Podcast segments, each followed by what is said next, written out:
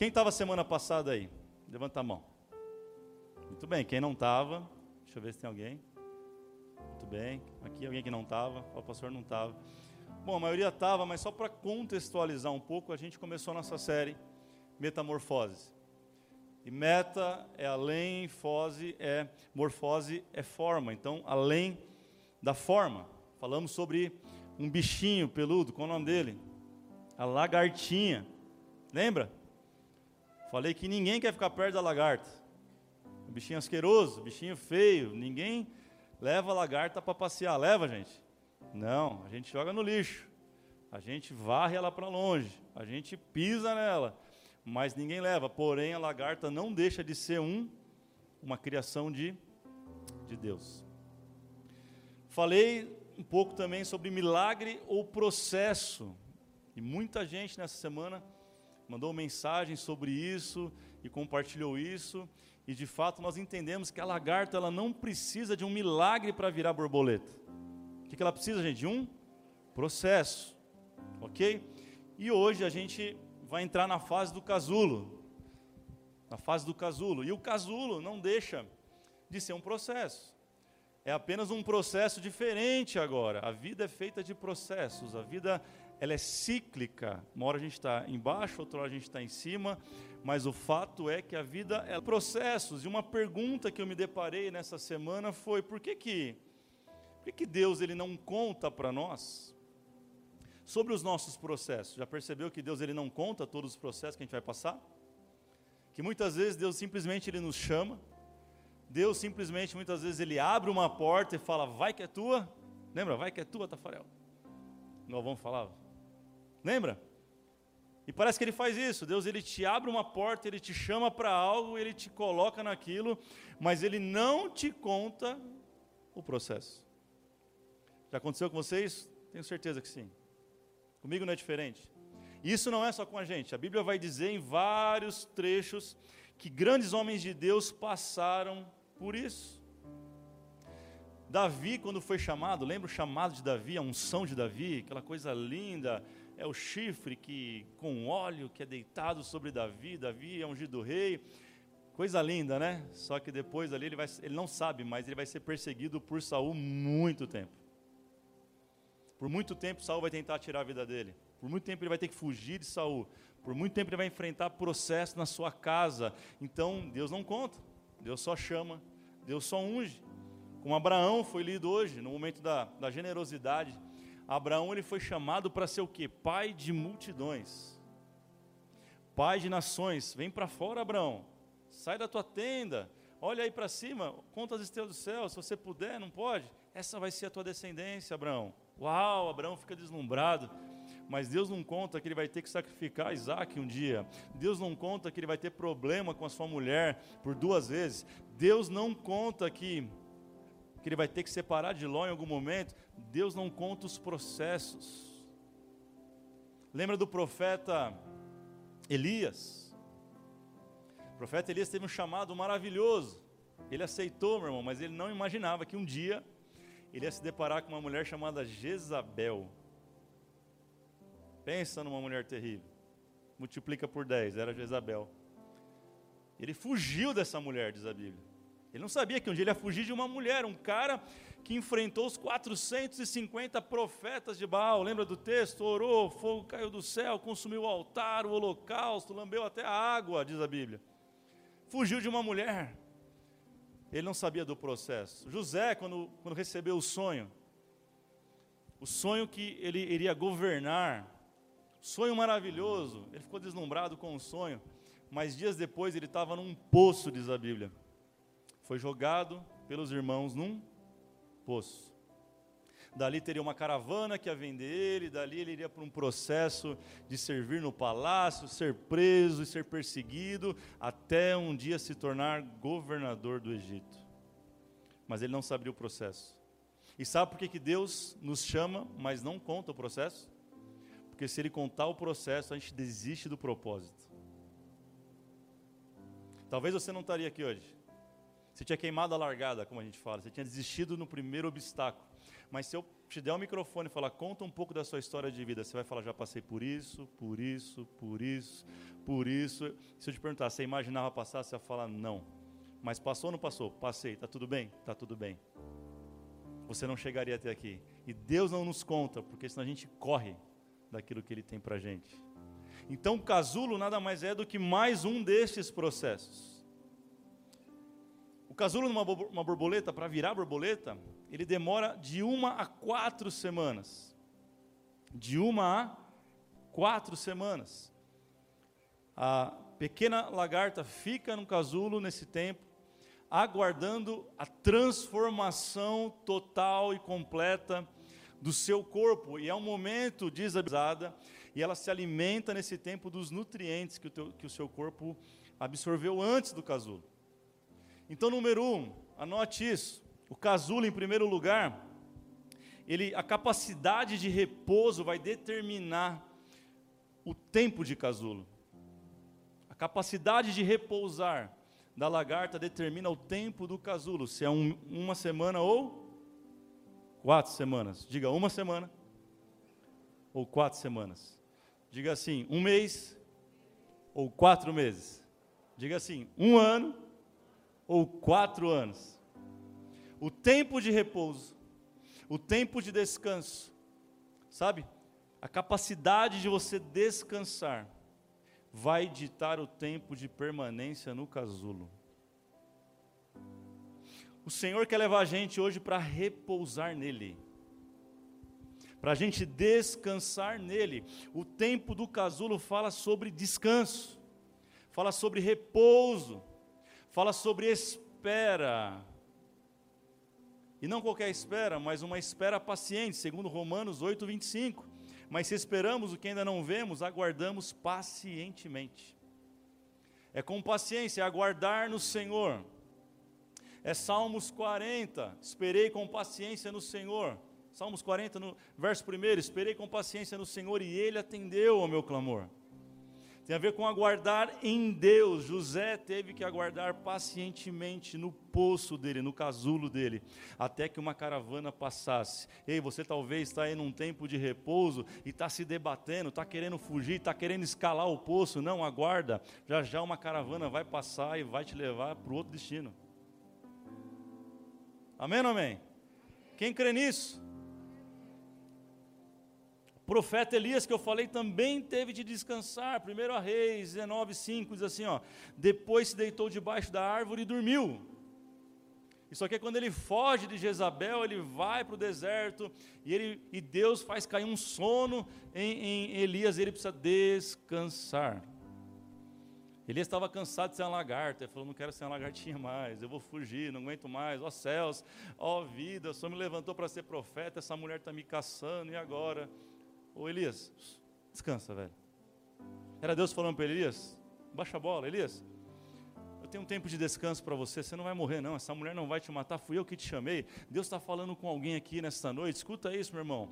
Você que está em casa, você não vai morrer nesse casulo, você não vai morrer no anonimato. Deus está te levando para um tempo de descanso, para que você possa guardar as suas energias para a próxima fase da sua vida.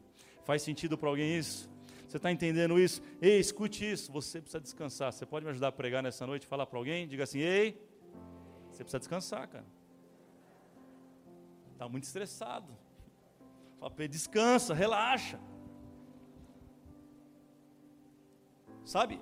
O texto diz que Elias descansou, ele dormiu, mas logo em seguida um anjo cutucou ele e falou: Elias, agora já deu, acorda. Acorda e come, porque longa vai ser a tua caminhada. Eu quero ser boca de Deus para a tua vida nessa noite. Dizer, ei, já já vai passar o tempo do casulo, já já vai passar o tempo do anonimato, já já vai passar o tempo do isolamento. E eu quero ser boca de Deus para dizer, ei, um anjo vai te acordar, vai te levantar, vai dizer, come, porque longa é a tua caminhada. Você está num período de transformação, quem crê nisso? Quem crê que essas últimas semanas serão semanas de transformação na sua vida, diga amém. Gente, o tempo do casulo é um tempo de espera. Quem é que ama esperar, diga amém. Já vejo risada, ouço risadas. Não gosta, né, Marcelo? Não gosta, ninguém gosta. Ninguém gosta de esperar, meu irmão. A gente odeia esperar, vamos falar a verdade. Vamos ser sinceros? Eu sou sincero, Dani sabe, eu, eu tenho um negócio que eu não suporto, gente. É esperar. Mas eu tenho que aprender. E a cada dia mais o Senhor vem ensinando. Ei, espera. Aprende a esperar, aprende a descansar. Ninguém aqui, ó, ninguém gosta de esperar. Quem é que leva o carro num lugar chamado Lava Devagar?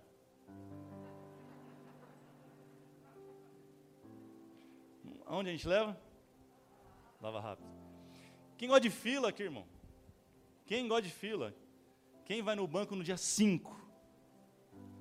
Não, não adoro fila, pastor. Não vejo um, banco assim. Ainda mais nessa época, gente. Você vai na fila, só vê aquela fila para fora. Você fala, meu Deus do céu. Dá vontade de alugar uma criança para poder atropelar a fila, não dá vontade? Alugar um idoso, não sei, alguém fala, vamos comigo no banco, vamos lá.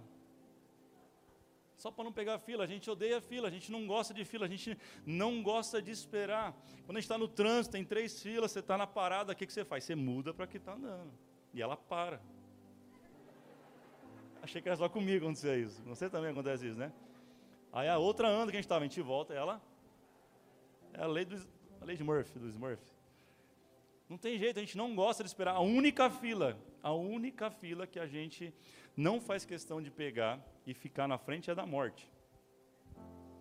Essa a gente troca a senha, última, e fala, eu volto para o final, não tem problema, pode ir na minha frente, mas o resto a gente quer atropelar, o resto a gente quer estar tá na frente, mas Deus quer ensinar para a gente a esperar. Deus quer nos levar para um lugar onde a espera ela não é um problema, mas a espera ela é paciente. Quem me entende, diga amém. Diga assim, eu preciso. Não, não, diga eu preciso aprender a esperar em Deus. E o texto diz: pacientemente.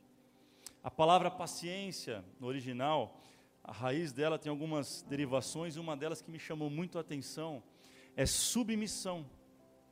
Eu nunca tinha pensado nisso, nunca tinha lido sobre isso, e lendo essa semana, eu descobri que paciência tem a ver com submissão.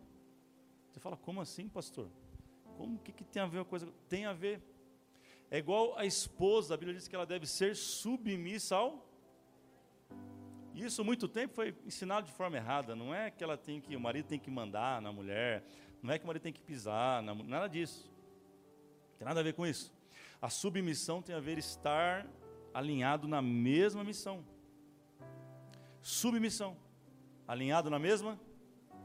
Então, quando eu declaro que eu espero com paciência em Deus, eu estou dizendo, Deus, eu estou esperando, porque eu sei que a sua missão é maior do que a minha. Então, eu estou com paciência, pacientemente, eu estou submisso à sua vontade, ao seu tempo, à sua forma. Isso é esperar com paciência. Faz sentido para você agora?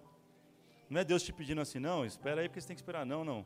É Deus tratando o nosso coração para que a gente alinhe a nossa vontade à vontade dEle. Para que a gente alinhe no processo o, o, nosso pensamento, aquilo que Deus pensa ao nosso respeito. Hebreus 6,12 diz assim: De modo que vocês não tornem, não se tornem negligentes, mas imitem aqueles que por meio da fé e da paciência recebem a herança prometida.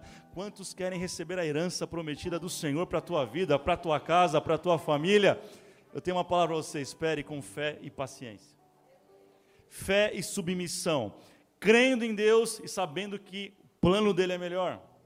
Quantas vezes você sonhou algo e Deus foi lá e te deu algo muito melhor que você sonhou? Quantas vezes? Levanta a mão. Quem é testemunho aqui? Eu não tenho a família que eu imaginei, eu tenho uma família muito melhor. Eu não tenho uma esposa que eu sonhei, eu tenho uma esposa muito melhor. Eu não sou o pastor de uma igreja que eu sonhei, eu sou pastor de uma igreja muito melhor. Você entende? Deus, ele faz além, ele faz muito melhor. A missão dele é muito mais poderosa que a nossa. Quem crê nisso? Tem alguém aqui para crer nesse lugar, meu irmão? Tem alguém animado nessa noite? Vamos lá, meu irmão. Tá com frio? Quem tá com frio aí? Ah, bom. Então tira a mão do bolso da glória, em nome de Jesus. Tem a ver com descansar nele. O plano dele é melhor que o nosso. A vontade dele é muito melhor que a nossa. Eu me lembro de um, de um episódio em março. Em março a gente foi para um, uma conferência em Fortaleza. Não sei se vocês lembram. Eu comentei com a igreja. E foi a gente, eu e a Dani, e mais dois casais aqui são líderes na igreja, uma conferência do Costa Neto. Lembra do pastor Costa Neto? Da igreja Comunidade Cristã Videira de Fortaleza. E a gente foi para essa conferência, e foi um dia antes para ter um day off, dar uma descansadinha, ir para a conferência e voltar direto, direto para o culto. Eu vinha no domingo, a passagem eu acho que era muito cedo, era de madrugada, né, de sábado para domingo, e vinha direto para o culto da manhã. E chegando lá, foi naquele caos da pandemia, foi no início de tudo.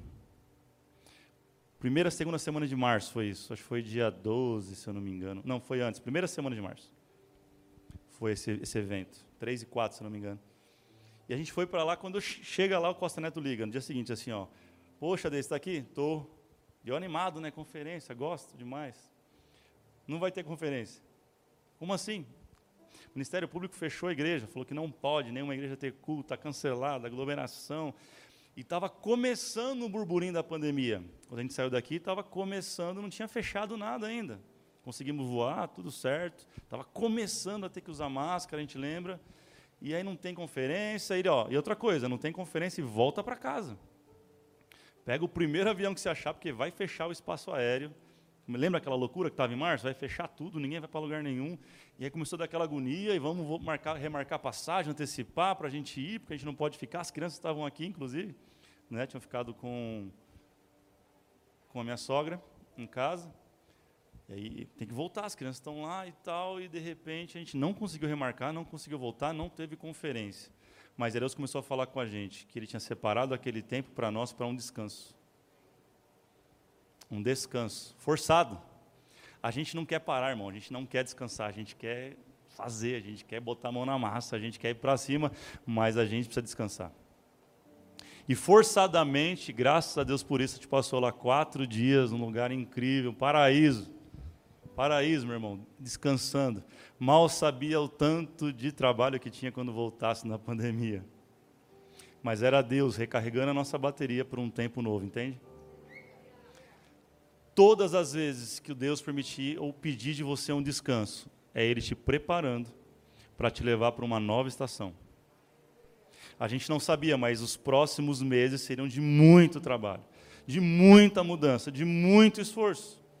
E de fato foram. Foram os meses da igreja 100% online, não era mais presencial. Agora tem que se reinventar todo dia, tem que fazer coisa nova, tem que pesquisar, tem que se esforçar, tem que readequar. E Graças ao descanso, a gente tinha força. Graças ao descanso que Deus proporcionou para nós, a gente teve força para chegar até aqui e vencemos esse período, essa nova estação e chegamos num novo normal hoje, porque nós entendemos que era descanso de. Deus está te empurrando para o descanso e você está querendo correr dele. Deus está te empurrando para esse casulo, está falando: não, esse casulo eu já entrei, não vou entrar de novo, não. É, você vai ter que entrar.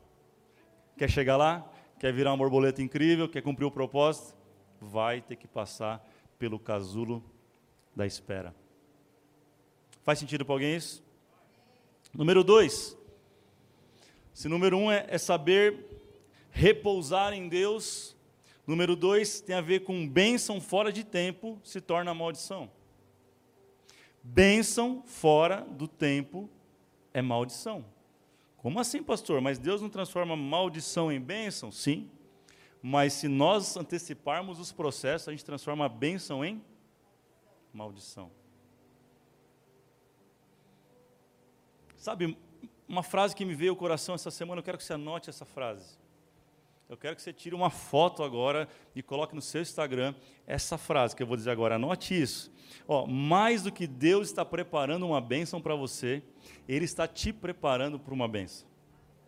Eu vou repetir. Mais do que Deus está preparando uma bênção para você, Ele está preparando você para a bênção. Anote isso, coloque aí no seu Instagram, na sua hashtag, mas guarde isso no seu coração. Guarde isso no seu coração. Você quer ver quem quer casar aqui? Levanta a mão. Quem está solteiro e quer casar? Vamos lá, gente, força. É bênção o casamento, aleluia. Aí, vamos lá. O povo casar, pastor. Hum. É. Hã? Quem está aí online quer casar? Escreve aí. Quero casar. Escreve aí. Quem sabe aparece alguém aí, você vai começar a conversar com você. Quem quer uma dica de ouro para casar? Quem quer saber a melhor, quer saber a melhor dica? Quer saber, Paulinha? Quer saber, Maria Vitória? Melhor dica para casar. Pare de procurar a pessoa certa e comece a ser a pessoa certa. É a mesma coisa. Porque a bênção, antes do tempo, ela é. Deus, antes de te preparar uma bênção, Ele vai te preparar para a bênção. Porque senão vai ter uma pessoa feliz da vida, voando, uma borboleta linda de gominhos assim, Maria Vitória, assim, ó, gominhos, uma borboleta voando, tal, bonita, você fala, é isso que eu quero, mas você está estragado. Aí você entra na vida do, da borboleta, você estraga a vida da borboleta. Porque para casar com borboleta, você tem que ser o quê? Se você for lagarto, o que acontece? Vai voar junto? Vai cumprir o propósito junto? Vai para o mesmo lugar junto? Não. Então, quer, quer arrumar alguém certo? Seja a pessoa certa. Não case com alguém para ser feliz. Seja feliz para casar com alguém. Se você é infeliz e vai casar com alguém, você vai desgraçar a vida de alguém que está feliz. Você vai causar com alguém que está feliz da vida, solteiro, resolvido. Então seja feliz. Então Deus quer te preparar para o milagre, Deus quer te preparar para a bênção, Deus quer te. Está entendendo? Enquanto você não. Eu quero ser empresário, eu quero construir uma empresa, então se capacite primeiro. Aprenda a lidar com dinheiro, aprenda a lidar com contabilidade, aprenda o produto que você quer vender, depois você monta uma empresa, senão você vai quebrar. E aí vai fazer campanha. Sete semanas no monte para Deus te prosperar a empresa que você não faz a menor noção como tocar a empresa. Quem está entendendo? Então guarde no seu coração isso. Guarde no seu coração isso. Mais do que Deus estar preparando uma bênção para você. Ele está te preparando no casulo para que você seja uma bênção quando sair dele. Ah, o Senhor vai te tirar do anonimato, querido, vai te, vai te tirar de trás das malhadas, como ele falou para Davi, mas ele vai te levantar e vai te, te erguer no tempo certo, no tempo que você estiver preparado. Quem recebe isso, quem crê nessa palavra, quem pode glorificar o nome do Senhor nessa noite por isso? Amém? Faz sentido? Tem gente que não está preparado, meu irmão, para ganhar muito dinheiro eu vejo aqui, ó, Deus querendo derramar assim, um balde de dinheiro aqui em alguém essa noite aqui. Quem recebe, diga amém. Só verdinho, irmão. Só Libra. 7,5 está Libra hoje, meu Deus. Só Libra na na sua conta caindo, eu vejo pela fé. Aí, ó. Tem gente entendendo o mistério. Deus está querendo derramar, doido para derramar, mas ele olha e fala: se eu derramar, hein, hein, moço, se eu derramar, o cara nunca mais olha na minha cara, nunca mais vai lembrar que tem Deus. Por quê? Não está preparado. Deus está querendo promover você na sua empresa, te levar ao cargo de chefia, sei lá o que você está galgando, buscando, prospectando, mas hoje você, peão, já pisa nas pessoas. Imagina se você for chefe. Então Deus ele precisa preparar você, trabalhar no seu caráter, trabalhar na sua vida, trabalhar no seu ego, moldar você para você chegar lá. Quem está entendendo? Então permita ao Senhor trabalhar em você nesse tempo de casulo. Tem gente que não está preparado para o holofote, para a ribalta, para a exposição, porque senão o ego incha, fica do tamanho do mundo. Você está entendendo? Deus está trabalhando em você, querido, para depois trabalhar através de você. Quem entende isso? Eu sei que é uma palavra dura, eu sei que pode parecer um puxão de orelha, mas o Senhor, Ele só corrige aquele a quem Ele ama. E quem muito é corrigido é porque é muito amado. Então se sinta amado pelo Senhor nessa noite.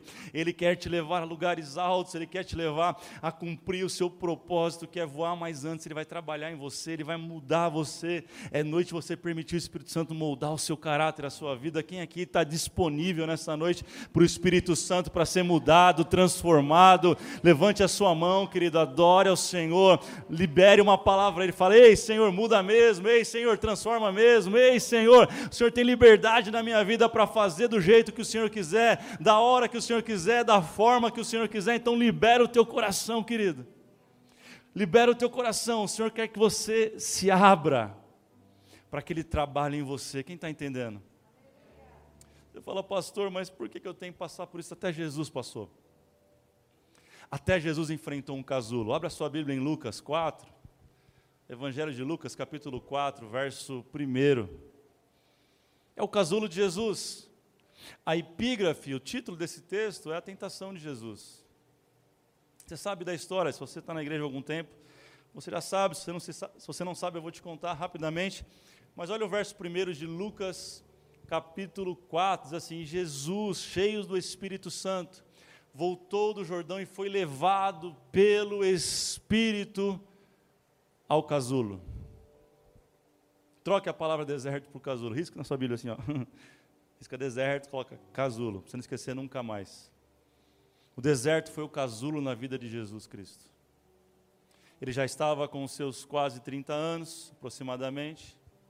Ele estava no momento de, de ebulição, de crescimento, de aparecer o seu ministério. E até ele, Deus falou: então, é necessário passar pelo casulo. E Jesus ficou lá durante 40 dias e 40 noites. Eu não sei quanto tempo tem durado o teu casulo. Eu não sei se você está no final dele, no começo, no meio dele. Mas Jesus me ensina algumas coisas nesse texto. Eu quero compartilhar com você. Eu quero encerrar com isso aqui. Não dá tempo a gente ler o texto, ler na sua casa. Te encorajo a ler todo esse texto sobre a tentação dele. Mas o inimigo, o diabo, ele, ele, se, ele aparece para Jesus e ele oferece três coisas para ele. Lembra do texto? Primeira coisa que ele oferece, ele fala: Jesus, se tu és o filho de Deus, transforma essas pedras em, em pães. Número dois, ele fala: Ei, Jesus, eu te, eu te, darei tudo isso aqui. Ele mostra os reinos do mundo. E fala: Eu te darei tudo isso aqui, Jesus, se prostrado me adorar. Olha a proposta. E terceiro, ele leva Jesus no lugar mais alto e fala: Jesus, te atira aqui de cima, te joga.